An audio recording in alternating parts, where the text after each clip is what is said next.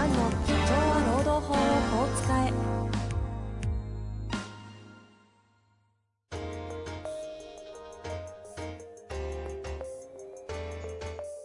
法律の下で展開されるビジネスの世界。ポッドキャスト社長は労働法をこう使えば弁護士の向井蘭が経営者の立場に立って経営者が知っておくべき労働法の基礎だけでなくビジネスに関する法律の問題を分かりやすく解説します。こんにちは、遠藤和樹です。向井蘭の社長は労働法をこう使え。向井先生よろしくお願いいたします。よろしくお願いします。さあ、今日も行きたいと思いますが、えっ、と、今日ちょっと質問長いので、早速行かせてください。はい。えー今日はですね、社労士事務所の経営者の30歳の方ですね、ご質問いただいております。まあ、ただ、さすが専門家だけあって、ちょっと私には理解できない難しい内容なので、早速行きたいと思います。えー向井先生、はじめまして、東京都で社労士事務所を開業しているものです。はい。向井先生のポッドキャストを第1回から聞かせていただき、いつも勉強させていただいております。はい特に第223回と258回の労働組合の脱退のお話の件は、企業が若手社員の労務管理を行っていく上での非常に重要な論点であると思い、今後の自身の業務に活かしていきたいと思いました。これからもポッドキャストの更新を頑張ってください。さあ、ここから質問ですね。はい。今回、向井先生にご質問させていただきたいのは、この4月から始まった派遣業の同一労働同一賃金制度の派遣先への取り締まりの件です。顧問先の派遣会社が長年製造業の派遣先で業務をもらっていたのですが、この4月1日から、えー労使協定方式による労働者派遣契約を締結しました。厚労省の統計,、えー統計や通達を使いながら自社の賃金テーブルや就業規則を整備し、派遣元の社員に適切な評価を行った給与が支給できるよう配慮した派遣料金を算出し、派遣先と契約交渉に挑みました。するとその派遣先は、うちの会社で払える派遣料金は決まっているから、こんなに高い派遣料金は払えない。他の派遣会社に頼むからもういいよ、と言われたとのことです。派遣先は長いお付き合いもあり、新型コロナでの営業の先行きも見えなかったことから、今回は派遣元としての利益があまり担保できないような契約を派遣先と締結したそうです。今回の労働者派遣法の改正では、派遣先は派遣料金の交渉に関しては派遣元に配慮するとしてありますが、本事項に関して派遣先には罰則がなく、あくまで厚労省や労働局の指導対象となるのみで、結局はお仕事をもらう方の派遣元が泣き寝入りするしかないのでしょうか。公正取引委員会の相談窓口にも駆け込もうとしたのですが、基本的には実名公表となるとのことから、今後の派遣先との関係も含めてとど踏みとどまっているとのことです。何か対策があれば向井先生のご知恵をいただければ幸いと思い、今回メールさせていただきました。長文大変失礼いたしました。よろしくお願いいたします。はい。いやー、すごい。これも分かりやすくよくまとめられましたね。すごいですね。そうですよね。なので、ちょっとこれ一。回法律のあの内容のご説明の背景をいちょっといただいてから入っていきましょうか。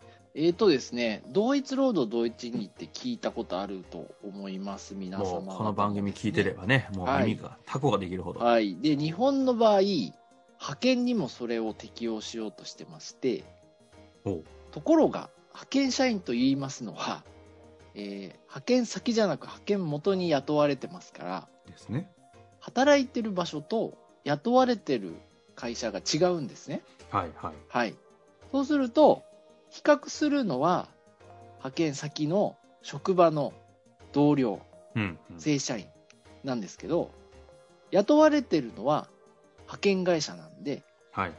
雇い主とこう職場がずれてますから、比較するのが難しいって今まで言われてたんですね。あの、指揮命令権と使用がその分離してる的な話ですかね。ねで、かつ、は正社員の給料って分かんないじゃないですか。同じ職場の。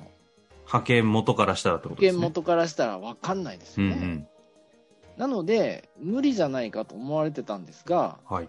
今回大改正をしまして、はい。派遣先の、要するに派遣社員を使っている会社は、派遣会社にこう必要な情報を、正社員の給料情報とかを提供しないといけないと。はい。そうなったんですね。えところが、プライバシーに関わるじゃないですか。正社員の給料情報とか。えうん。で、教えたくないんですね。教えたくないと思うのが、まあ普通ですよね。まあ、派遣、えっと、先の人たちからすればそうですよね。そうなんですよ。めんどくさいんだよ、しかも。うんかうんあのね、書くこと結構いっぱいあるのよ。そのシートがあるんですけど。あ、あるんですね。めんどくさい。ななので、派遣会社は当然気使って、あの、いいですと、提供はと。で、改正法はもう一個やり方を用意してまして、はいはい。労使協定方式と言いましてですね、はい派。遣会社の中で話し合いをして、で、その話し合いによる賃金テーブルとか、えー賃金水準、国が発表する賃金、平均的な賃金水準をクリアしてればいいよと。で、その、あの、平均的な賃金ってのはすごく高いんですよ。えっと、それは国の方がこの業種業界はこのぐらいっていうのを出してるんですか？出してんのよ。すごい細かいデータを出してて。ほうほうほで、別に細工してるわけではないんですけど、あの、まあ、高いですね。ひあの、一般的には。う。なるほど。で、それを賃金テーブル派遣会社が作って、で、えっと、その決められたやり方に従って、うんうん派遣社員の給料上げて、うん。うん。で、働かせなさいっていう改正が行われて、なるほど。今年の4月から始まったんですよ。はい。なんだけど、コロナがちょうどぶつかりまして、はあ、そっかそ多く。の派遣の仕事がなくなっちゃったんですね。はいはいはい。なので、まだ社会問題になってないんですけど、で失業率も今上がってますから、あのまだ社会問題になってないんですけど、派遣料金は一説には2割、3割上がったと言われてます。あ、何？睡眠か実態では？そあ、そうなんですう、ね。2割、これじゃ3あ、割ですよ。2割、本3来割。コロナなかったら結構バンバンニュース出てたかもしれないですよねニュース出てま。したね。2割、3割ですから。へえ。で、なんで2割、3割かっていうと、もう書いてあるんですよ、計算方法が。うんうんで退職金を払ってなければ給料に上乗せしろとか、うん。うんうん交通費払ってなければこのぐらい払えとか、で、こう一個一個足していくと、2、3割上乗せになっちゃうんですよ。うん。なるほど。で、じゃあそれを、じゃあ誰が負担するかって言ったら、当然お客さんにも負担してもらわないと無理じゃないですか。まあ、その値上げを派遣元先でどう分配するかの交渉ってことですよね。そう。ところが、大変ですね。ところが派遣先からしたら、そんなの知ったこっちゃねえと。うんうん。お宅の問題でしょと。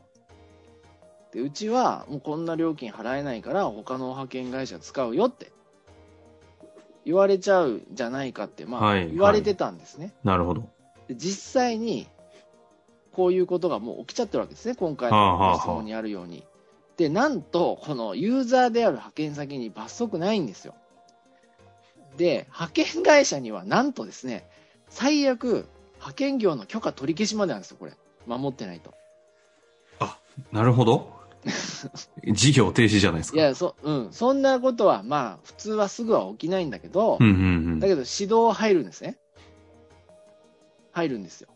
なんで、派遣会社はもう多い、去年の夏に発表されたんですけど、この概要が。うんもう、お大騒ぎになって、でー残念ながら僕ら弁護士には相談は来なくって、ほうほうほう。もう役所の説明会とか役所の電話、窓口に何回も行って派遣会社の方が、なるほど。僕らもわかんないから。で一旦まだ、あの、行行政上の問題でそうそうそうそうとどまってるんですね。そう。はあ。で、やっぱりどう読んでも2、3割上げないと無理なんですね。はいはい。で、もう給料が高い、例えば設計技術者の派遣とか、うんうん。そういうのはもう高いので、まあそんなに困らないんですけど、えーっとね、やっぱりこう、なんちゅうのかな、まあ、こう、専門的な知識がそこまでいらない仕事とか、うん。そういうお仕事は逆に値上がりしたんですね。なるほど。え、た、たでと、例えばどういう、まあ、要は、あの、一般的な事務とか、ああ、あ、そうかそうか。派遣ってそういう仕事も派遣か。なんか、い派遣ってそうですよね。医者から看護師とか専門もあれば、一般事務の方もいれば、本当にそ幅広いのか。そう。それで、こういうことが起きるんじゃないかって言われたら、案の定やっぱ起きてるんですね。へえ。そう。で、これもまた、もう法律相談を半分超えてるような 気がしますけど、確かに。で、じゃあ、取引先によっては、じゃあ、払ってるんですよ、ちゃんと。うんうん値上げにも応じて分かってるから、事情が。で、大手は値上げしてます。大手の派遣会社は。だ大手と付き合ってるような派遣先会社は、もうしょうがないと思って、あの、払ってますね。うん。なるほど。だから、何が言いたいかというと、いずれ、どこの派遣会社も取り締まりが来ますから。値上げしますよ。で、こうやって裏でズルしてる会社はバレます。なんでかっていうと、派遣社員が気づくから。あ派遣社員が、あの、私の給料安いままだとおかしいと。昔の派遣社員の同僚に聞いたら、値上げしたって、今二十何万で手取りでやってるって聞いて、これって改正ちゃんと対応してんの？うちの会社って。まあ、そこまで考える人、いや、いると思うなーっていうのは、派遣社員の人は、派遣会社に愛社精神とか、あんまりない感じするんですよ。いいところあればどんどん移籍しちゃうから、うんいいとこ行くじゃないですか、そりゃうん。。まあそうですね。同じ仕事しててね、同じような派遣先で。だから今ちょっと我慢して、で、また言ってくると思う、人足りなくなったら。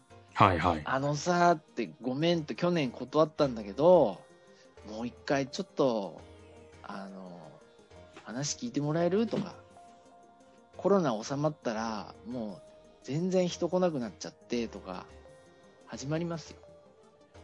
そこの来るタイミングに合わせてちゃんとそうそうそう。対応まあしといた方が。あの感情的にねなりたなならないとは思いますけどあのうちはこの値段じゃできないってバシッと言いつつも、まあ、いつでもあのまたいいろいろあのご相談くださいとあの機会あったらお願いしますみたいな言えばまあお客さんはいい加減なもんでまた来ると思いますよ。なるほどですね。うん、だ今我慢の時ですよね。で、真面目にやらないと、もう派遣会社はどんどん廃業する時代になってるから、はいはい。こうやって真面目にきっちりなさってるお客様は、あの、生き残ると思います。今、いい加減にしてるとこは、まあ、いずれ、えー、ツケを払うことになって廃業するんじゃないかと思いますね。あの、前回ですかね、あの、雇用調整助成金を取得するときの、あの、条件、解雇条件とか、その解雇をするともらえなくなっちゃうし、みたいなところをはいどう判断するかは、結構バランスだな、時間軸使わなきゃなって話ありましたが、今回こちらの、あの、派遣業法に対するドイツ労働、ドイツ賃金の改正においては、結構ズバリ的なところがありましたね。今あ、回そうですかね。はい。まあこれあの、ってことはあれですか？えっと、大きな会社、えっと、要は理解で言うと、こういうことなんですか？あの、社員、えっと、派遣先側の社員さんたちの賃金ちゃんとし教えてもらったり調べて、そこにちゃんと合わせるような賃金にするか、そうじゃないんだったら国が出しているガイドラインに沿ったような金順にちょっと合わせてってねっていう。どっちか選びましょうみたいな。そうです。おっしゃる通りです。その通り。なるほど。で、これをどっちかやってないと、あの、そのうち派遣元の方が。指導入りますよという状況になっていると。なので、うーんと、まあ、今はズルしてる会社の方が当然安く出せるんですけど、うん。派遣社員もね、そういう会社に長くいないと思うから、確かにね。うん。今我慢ですね。あの、いずれ戻ってくるんじゃないかと思います。なので、どどう変えていくかを前提にどうやって考えていくかっていうことをやった方がいいですかね。なるほど。あの、多分これ、相当聞きたかった方々も多かったんじゃないかなと思うんでね。いや、でもまた何か。大したアドバはいイスじゃないけど、でもここ皆さんと一緒に事例とかをもらいながら考えていきましょうっていうところですよねうんそうで。すね。もう、なかなか当たり前のアドバイスしかできないですけど、いや、あの、派遣社員が逃げちゃうと思いますね。いい加減なことやってる、同業他社は。情報もね、うん派遣社員の方々にも入りますからね。そんな、すぐわかりますよね、ほんならね。あの、ぜひ、向井先生、あの、運送業も当時3年前だったら全然違う考え方から、今は、あの、フルコミッションだというかね、話の解決策に至ったりしているので、はいあのぜひ、いろいろ情報いただけると、向井先生も一緒になって皆さんと考えれると思いますので、はい。ぜひ今回の派遣のロドイツロード、ドイツ賃金、情報ありましたら、はいご質問お待ちしております。はい。というわけで、向井先生、ありがとうございました。ありがとうございました。本日の番組はいかがでしたか？番組では向井蘭への質問を受け付けております。ウェブ検索で向井ロームネットと入力し、検索結果に出てくるオフィシャルウェブサイトにアクセス。その中のポッドキャストのバナーから質問フォームにご入力ください。たくさんのご応募お待ちしております。